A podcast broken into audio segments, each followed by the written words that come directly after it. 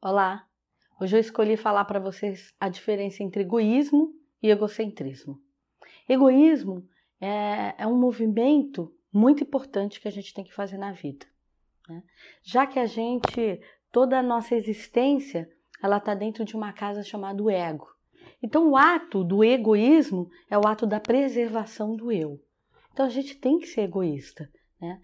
no sentido que a gente tem que se primar, tem que sempre se proteger, elaborar a vida, pensar quem sou eu, de que maneira eu vou colocar aqui esse meu eu para fora, como é que eu vou me proteger, o que, que eu quero, como é que eu organizo. Então, o ato do egoísmo é toda vez que você está planejando essa casa, que você está se cuidando, que você está se projetando, é, escolhendo as parcerias, escolhendo o tipo de energia que vai vir para dentro desse ego elaborando suas máscaras de maneira correta. Isso é o egoísmo.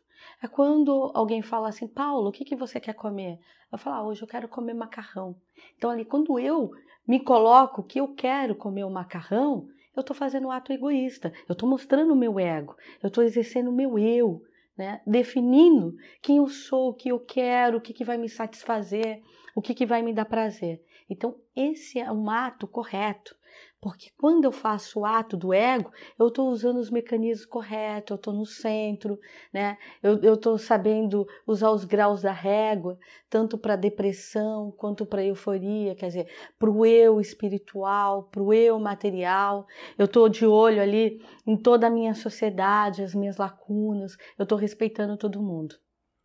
Agora, quando a gente faz o ato do egocentrismo, é quando eu atropelo tudo eu invado todas as casas, eu imponho o meu eu de forma é, de uma forma endeusada, eu sou melhor que todo mundo, o meu gosto tem que vir na frente. As pessoas chegam e falam assim: olha, hoje, pensando como são muitas pessoas, eu fiz macarrão para todo mundo comer.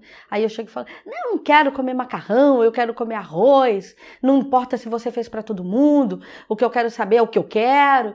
Então, quer dizer, é quando eu não entro, eu não coloco o meu eu de uma forma num pensamento do coletivo, do que é o melhor para a minha sociedade. Eu vou lá e eu imponho só a minha vontade, só meu desejo. Ninguém está me perguntando o que eu quero. As pessoas estão falando que já fez um pensamento coletivo.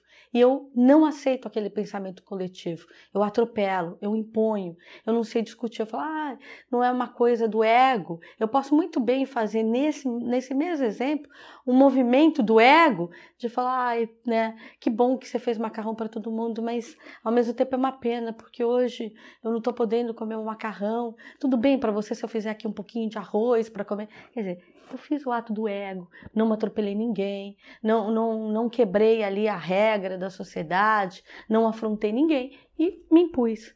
Agora, quando eu venho de uma forma, porque todo egocentrista, ele, ele é arrogante, ele é agressivo, ele se impõe, ele não, ele não parte para uma discussão, ele não sabe é, negociar regras, ele quer quebrar as regras. Então, esse ato é um ato afrontoso, é um ato negativo, é um ato que eu simplesmente pego ali naquela divisão do ego, eu venho com meu eu e atropelo todo o mundo externo. Eu rompo a linha da sociedade. Essa linha ela existe para ensinar a gente bem viver, justamente para a gente saber até onde vai o meu limite, onde começa o outro que isso a gente já perambula numa, num limite chamado humildade. Que humildade é isso? Humildade não é andar descalço, não é ter uma roupa rasgada, não é ser pobre. As pessoas acham que humildade está ligada a isso. Não. Humildade é limite. É eu saber impor o meu ego sem ser o centro. Simplesmente ser só o meu eu.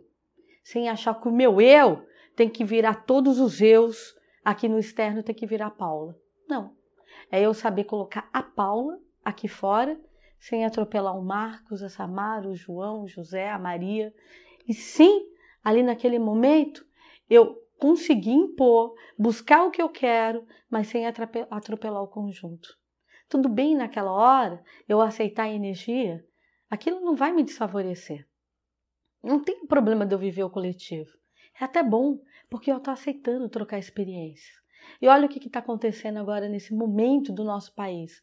As pessoas estão pegando esse levante político e se transformando em seres egocêntricos, querendo impor, né? impor pela força, pelo medo. Então o egocentrismo ele faz isso. Ele transforma as pessoas em pessoas desrespeitosas, né? São pessoas reacionárias, são pessoas que não sabem viver em sociedade. E por que, que elas não sabem? Porque simplesmente elas romperam a linha da sociedade. E quando não tem essa linha da sociedade, eu não enxergo o outro. Então voltem para dentro do ego de vocês e sejam egoístas, mas jamais egocentristas. Muito axé.